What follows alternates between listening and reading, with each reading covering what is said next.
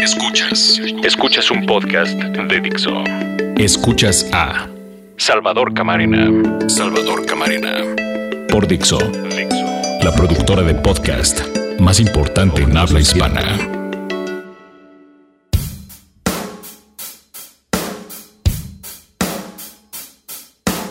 Bienvenidos a Orden de Información, soy Salvador Camarena y con mucho gusto los saludo. Qué bueno, de verdad muchas gracias por estar acá, qué bueno que nos encontramos, como cada semana aquí en Dixo.com, en este podcast, que es, ya lo hemos descrito, ya lo hemos comentado, un espacio en donde conversamos en torno a lo que debería ser la información, el cómo se debería abordar la información en nuestros medios de comunicación en nuestro país. Entonces comencemos con la entrega de esta ocasión sobre la prensa mexicana. Hoy vamos a hablar sobre el mensajero. Varios de ustedes es posible que sigan esta costumbre de tiempo atrás, ya no necesariamente lo más moderno, pero eh, varios de ustedes tendrán alguna suscripción a algún diario o a alguna revista. Es decir, que tendrán a alguien que llega todos los días con un periódico y lo avienta en la puerta o debajo de la puerta, o a alguien que cada mes les entrega en su domicilio, en su oficina, una revista o varias revistas, o ambas cosas. Los medios nos piden ese permiso para entrar a la casa, se ganan ese derecho porque generan información que es de interés público y porque nos interesa la manera en que abordan esa información, porque les creemos porque les consideramos dignos de confianza, porque les consideramos gente respetable, la que está del otro lado, la que genera esa información, la que la reportea, la que la edita, la que la produce. Y luego evidentemente tienen algún mecanismo de distribución. No voy a entrar en la obviedad de que eso, lo último sobre todo, los mecanismos de distribución ha cambiado dramáticamente en los últimos años y ahora no necesariamente llegará alguien en persona a entregarles el producto informativo al que ustedes están suscritos, sino que como en este caso para empezar en Dixo.com, podrán acceder a distintos materiales informativos a través de plataformas, a través de internet, que ya sea que les lleguen o ya que sea que ustedes acudan a alguna página en especial y tendrán ahí el acceso a la información.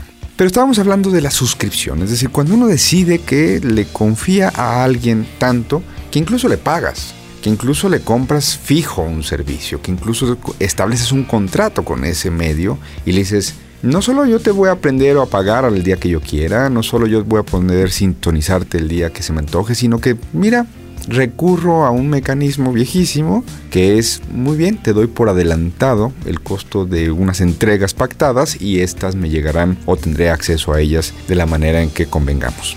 ¿Qué pasa cuando ese medio pierde credibilidad? ¿O qué pasa cuando nos entran dudas sobre ese mensajero? Los medios se pueden equivocar, los errores en los medios son habituales, a veces son, digamos, más o menos proclives a aceptar sus errores, a veces tienen trucos, a veces recurren a algunas estrategias muy raras para reconocer que se equivocaron, lo ponen muy abajo en la página, al día, el día anterior había sido la nota principal, al día siguiente es una nota importada, quizá, si nos va bien, pero muy abajito, muy discreta, de difieren y responden, en vez de decir, la regamos, nos equivocamos. Y y no estaría tan mal poner la regamos y nos equivocamos. De hecho, cuando viene un colaborador de ustedes, cuando viene un amigo y te dice la regué, es mucho más creíble y mucho más transitable el episodio que cuando simple y sencillamente este colaborador o ese amigo o esa persona te quiere dar rodeos y te chorea y te dice que bueno, que en realidad no fue exactamente como tú lo estás pensando, cuando todo está, la leche está derramada y es evidente que alguien causó ese desastre. Bueno, los medios tienen mucha dificultad para reconocer. Tenemos, me voy a incluir, por supuesto, ustedes saben que este ejercicio es una reflexión conjunta. Y yo que he trabajado y que he vivido los medios más de 21 años, pues evidentemente eh, me asumo como parte de lo que estoy criticando. No, no, no lo veo con distancia, al contrario, lo veo con preocupación porque estoy adentro de esa misma dinámica. Y los medios, entonces les decía, son poco proclives, somos los periodistas poco proclives a manifestar la equivocación del mismo tamaño, a pesar de lo que dice la ley de imprenta, en la misma ubicación o en la misma dimensión en que el día anterior dijimos algo que estaba equivocado. Cuando un medio no solo se equivoca, sino hace algo con dolo, entonces yo creo que sí estamos en problemas. Porque un medio se puede equivocar, porque un periodista se puede equivocar. Todos nos equivocamos todos los días en un dato, en un enfoque. Nos faltó revisar, verificar, contrastar. A veces no hubo tiempo suficiente y quizá el error fue apresurarse y publicar algo, pero cuando el dolo está presente, cuando lo que hay no es prisa o descuido, sino negligencia, dobles o triples intenciones o trasfondos que no están siendo aclarados hacia las y los lectores, hacia las audiencias, entonces yo creo que tendríamos que pasar a otro nivel. Y de eso quiero conversar el día de hoy. En los últimos días he sabido de que en un importante diario de la Ciudad de México eh, están llevándose a cabo una serie de despidos, porque así hay que llamarlos, pero el diario los está disfrazando de una serie de recontrataciones, de reconversión, de reconsideración de los términos en que estaban contratadas unas personas. Estamos hablando de un diario muy importante, de un, un diario líder eh, que en este caso es el diario Reforma, y que, ah, según he entendido, he tenido acceso a información de que le ha planteado a varios corresponsales extranjeros, ellos tienen una pequeña red, pero sustanciosa, pequeña pero sustanciosa red de corresponsales, muchos de ellos con muchos años colaborando con ellos, eh, en donde les están planteando, según he entendido, tengo fuentes de primer de primera mano, que eh, pues dejen de tener el contrato habitual, dejen de recibir una cantidad fija, dejen de ser trabajadores, digamos, en términos reales asalariados. Y ahorita entramos en la materia de si tenían o no un contrato firmado. En términos reales están recibiendo mensualmente la misma cantidad por estar a disposición de un diario. Es decir, es una relación contractual en pocas palabras, no le demos muchas vueltas. Además, la Ley Federal del Trabajo es muy eh, benévola hacia el lado de los trabajadores, algo tendría que serlo todavía en nuestro país, y cualquiera de estas personas o cualquiera de nosotros que colaboremos durante meses de manera fija con un medio, podemos demostrar que hay una relación contractual, que hay una relación laboral. Bueno, estas personas, insisto, estos colaboradores, un pequeño pero eh, consistente y además consolidado a lo largo de los años, grupo de colaboradores que están en otras partes del mundo y que envían información al diario Reforma, según entiendo les fue solicitado que cambiaran la modalidad y que ahora sí solamente fueran de alguna u otra manera colaboradores esporádicos o bajo otros términos en donde ya no tendrían los mismos derechos. Todas las empresas tienen derecho, también hay que decirlo de arranque, a solicitarle a los periodistas, cuando ya no los requieran, la renuncia a despedirlos salvo el pequeño detalle de que existe la ley, aquí, en México y en otros países, por supuesto. Y que estas decisiones empresariales tienen que ser llevadas a cabo en el marco de la ley. Aquí empieza lo terrible, creo yo.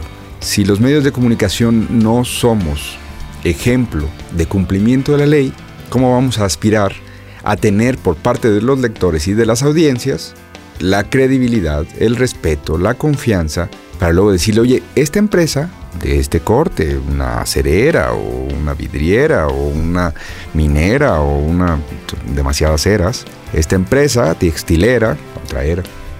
Esta empresa de servicios, esta empresa de comunicación, no está cumpliendo con la ley en el uso de suelo, en sus relaciones, en cómo obtuvo un contrato, en el cumplimiento del contrato, en la prestación del servicio acordado. Esta telefónica da un servicio de porquería o aquella eh, compañía que provee internet, la verdad que te vende 10 gigas y en realidad te da la tercera parte si bien te va. Bueno, el mensajero que llega a tu casa todos los días puede venir con esas denuncias y decirte, investigué esto, soy capaz de probar esto, por eso publiqué esto. Estas denuncias tienen probidad, tienen alguien que eh, nos ayuda a pensar que son fidedignas, ya sean documentos, ya sean fuentes confiables, públicas o no, es decir, revelados sus identidades o no pero el periódico, el medio de comunicación, entrega un producto del cual se hace cargo. Esa entrega, ese contrato de credibilidad que se sostiene con las audiencias, no puede incurrir en una falla obvia. No puede denunciar hacia la calle lo que luego no es capaz de sostener en casa. Y eso, me enteré hace unos días, está pasando en un periódico líder de México. Esto es terrible, no, no, es, no es un chisme de periodistas, no es un asunto interno de una casa editorial y entonces no hay que abordarla. No, es el principio fundamental bajo el cual uno va a demandar información de calidad. Oye, si el periodista no tiene las condiciones para elaborar en el mejor de los escenarios, pues entonces el periodista generará información mediocre. Y ese periodista llegará un día, como le pasó a una colega hace muchos años, al Seguro Social a reclamar no sé qué información porque estábamos seguros que estaban cometiendo un fraude con medicina, era un periódico en el que trabajaba hace muchos años, y de repente voltea al funcionario del Seguro Social y le dice a esta reportera, ya sé por qué me estás preguntando esto, me lo estás preguntando porque hace muchos meses tu jefe no nos paga el Seguro Social. Entonces vienes a hacer un golpeteo para que yo no les cobre a ustedes el Seguro Social. Estoy hablando aquí de otro periódico hace muchos años que se vivió esa situación en la que yo tuve este conocimiento. ¿Qué pasa entonces? Pues que la reportera salió de ahí, le llamó a los directivos y les dijo, oigan, a ver, ¿por qué no me avisan que, que voy a llegar y me van a desarmar con esto? Me van a poner en un entredicho, me van a poner en una situación en donde yo no tuve nada que ver, porque yo soy pues, una periodista que estoy buscando información. Y me desarma el funcionario diciendo, tus preguntas no son legítimas, son interesadas. ¿Por qué son interesadas? Porque no cumplen con sus obligaciones. Y a mí, en ese caso, no me queda de otra, pensaba el funcionario, que especular que la agenda de cobertura que tienen con respecto a esta institución tiene otras, otros objetivos. Cumplir la ley es elemental para todos y más para quien denuncia a otros por incumplir la ley. No podemos permitirnos eso. No podemos permitirnos el lujo de que medios de comunicación importantes sometan a sus reporteros o a sus colaboradores a presiones o a condiciones en donde no están a salvaguarda los derechos elementales de cualquier colaborador, de cualquier trabajador.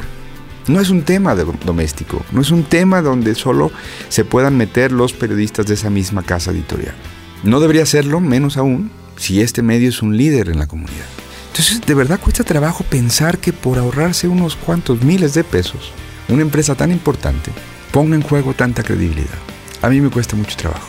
Me cuesta trabajo porque trabajé ahí ocho años, porque los conozco, porque conozco la calidad periodística de varios de los colaboradores de esa casa y es estupenda. Pero los directivos, gente en que también he confiado y he apreciado su calidad laboral, e incluso humana? ¿Cómo llevan a cabo estas decisiones que no van en contra de unos trabajadores, van en contra de la comunidad, van en contra de la posibilidad de que ese periódico en este caso, y estamos usándolo como ejemplo, que ese periódico en este caso luego recabe mejor información para entregarla a la comunidad para que todos tengamos mejores posibilidades de con esa información tomar mejores decisiones? No es un tema suyo, es un tema nuestro. La prensa nos tenemos, los periodistas, los medios de comunicación, que hacer cargo de la responsabilidad que nos fue depositada. Déjenme confiarles una cosa familiar. Mi mujer no entiende por qué los periodistas nos tienen que proteger el gobierno. Cada vez que sale una discusión sobre por qué a los periodistas tiene que protegerlos el gobierno, mi mujer dice, ¿y por qué no a los doctores y a los repartidores y por qué no a los no, no, bueno, hay derechos laborales y hay una serie de ordenanzas, hay marcos regulatorios, evidentemente, si pasan accidentes en el trabajo o condiciones que pongan en riesgo a alguna persona en su trabajo, hay marcos legales. Pero lo que mi mujer no entiende es que nosotros tengamos algún tipo de privilegio. Claro. Y después de que se entere de que en los periódicos luego corren a la gente sin darle la indemnización que le corresponde, o luego no tienen derechos laborales que les corresponde, los colegas, o luego no les pagan aguinaldo. Tengo compañeros que nunca han cobrado un aguinaldo que llevan años trabajando en periódicos o en medios de comunicación y nunca han cobrado un aguinaldo. Pero aparte de utilidades, no me hagan reír. La modalidad bajo, bajo la cual se contratan ahora muchísimos periodistas, y no estoy hablando de colaboradores que hemos trascendido una serie de etapas laborales y que ahora nos contratamos como prestadores de servicios y bajo el régimen de facturas o honorarios o lo que sea. No, estamos hablando de la gente que contratan después de salir de la universidad y a la cual se le dan condiciones ínfimas en muchos casos. El problema aquí es si el mensajero incurre en esas fallas, el mensajero deja de sernos útil o pierde algo de la capacidad que había logrado instalar en un mercado para atraer lectores o audiencias. Y eso es gravísimo. Más grave aún que otros no lo comentemos. Porque quieren instalar esta idea de que la prensa no debería hablar de los problemas del otro señor, porque si, ese, si yo hablo de los problemas del otro señor, ese señor va a hablar de mis problemas. Pues no. Les voy a leer un fragmento. Ya ven que a veces recurro a esta modalidad de leerles eh, sobre algunos textos que tengo por ahí. Y en este caso me acordé de que Humberto Eco, estos días eh, de nueva cuenta en boca de todos por una cosa en la que critica las redes sociales porque se da espacio a muchas tonterías. Bueno, Humberto Eco escribió hace cosa de 20 años eh, y publicó en el 97 eh, la editorial Lumen un texto con cinco ensayos, se llama Cinco escritos morales por Humberto Eco, editorial Lumen. No sé si se consigue, yo lo tengo hace muchos años. Parezco el tío Gamboín cuando tenía los juguetes que decía, amiguito, no busques esto porque no, no lo vas a poder encontrar. Aquí en el estudio me están viendo, para todos los que me estén escuchando, algunos habrán eh, puesto la misma cara que algún joven que aquí en el estudio volteó y me vio con cara de, el tío Gamboín, ¿de qué estará hablando este señor? Concluyo. En este escrito, eh, de los cinco escritos morales, Humberto Eco, en este, en este pequeño volumen, tiene uno dedicado a la prensa, se llama Sobre la prensa. Y él, eh, al iniciar precisamente este ensayo sobre una conferencia, es un ensayo que luego editó para publicarlo, pero originalmente fue una conferencia ante senadores italianos. Procedo a leer pequeño fragmento de este texto de Humberto Eco, en donde, eh, antes que nada, él dice que lo puede hacer porque ha sido un colaborador desde los años 60 de la prensa italiana. Entonces, al criticar ciertas insuficiencias de la prensa de los años 90 en Italia, Humberto Eco dice, puedo hacerlo no a espaldas, sino en presencia de representantes de la prensa, porque lo que diré lo he ido escribiendo a partir de los años 60 en adelante y en gran parte en diarios y semanarios italianos.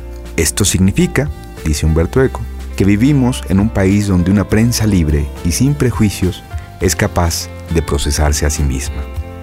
Eco luego agrega, la función del cuarto poder es, sin duda, la de controlar y criticar a los otros tres poderes tradicionales, junto con el poder económico y el que representan partidos y sindicatos. Y puede hacerlo en un país libre porque su crítica no tiene funciones represivas. Los medios de masa solo pueden influir en la vida política creando opinión.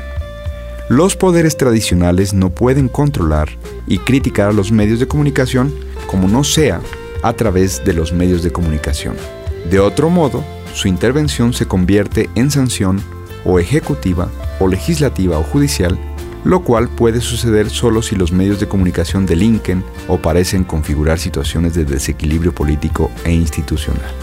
Pero como los medios de comunicación y en nuestro caso la prensa no pueden estar exentos de críticas, es garantía de salud para un país democrático que la prensa pueda cuestionarse a sí misma. Cobijado en esto que dice Humberto Eco, en este planteamiento de que es un ejercicio de salud democrática el criticar a nuestros medios, es que este día les propuse aquí en Dixo.com preguntarnos por la salud del mensajero, preocuparnos por la salud del mensajero, ocuparnos de la salud del mensajero.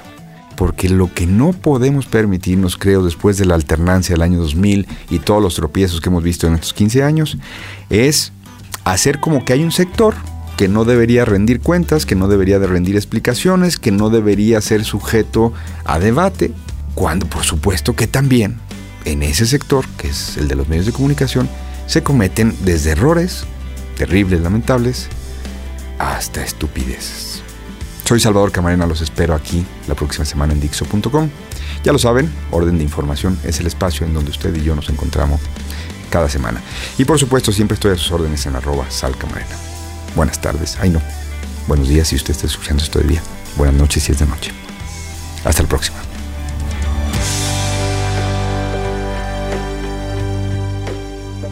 Escuchaste a Salvador Camarena, un podcast más de Dixo. El diseño de audio de esta producción estuvo a cargo de Carlos Ruiz.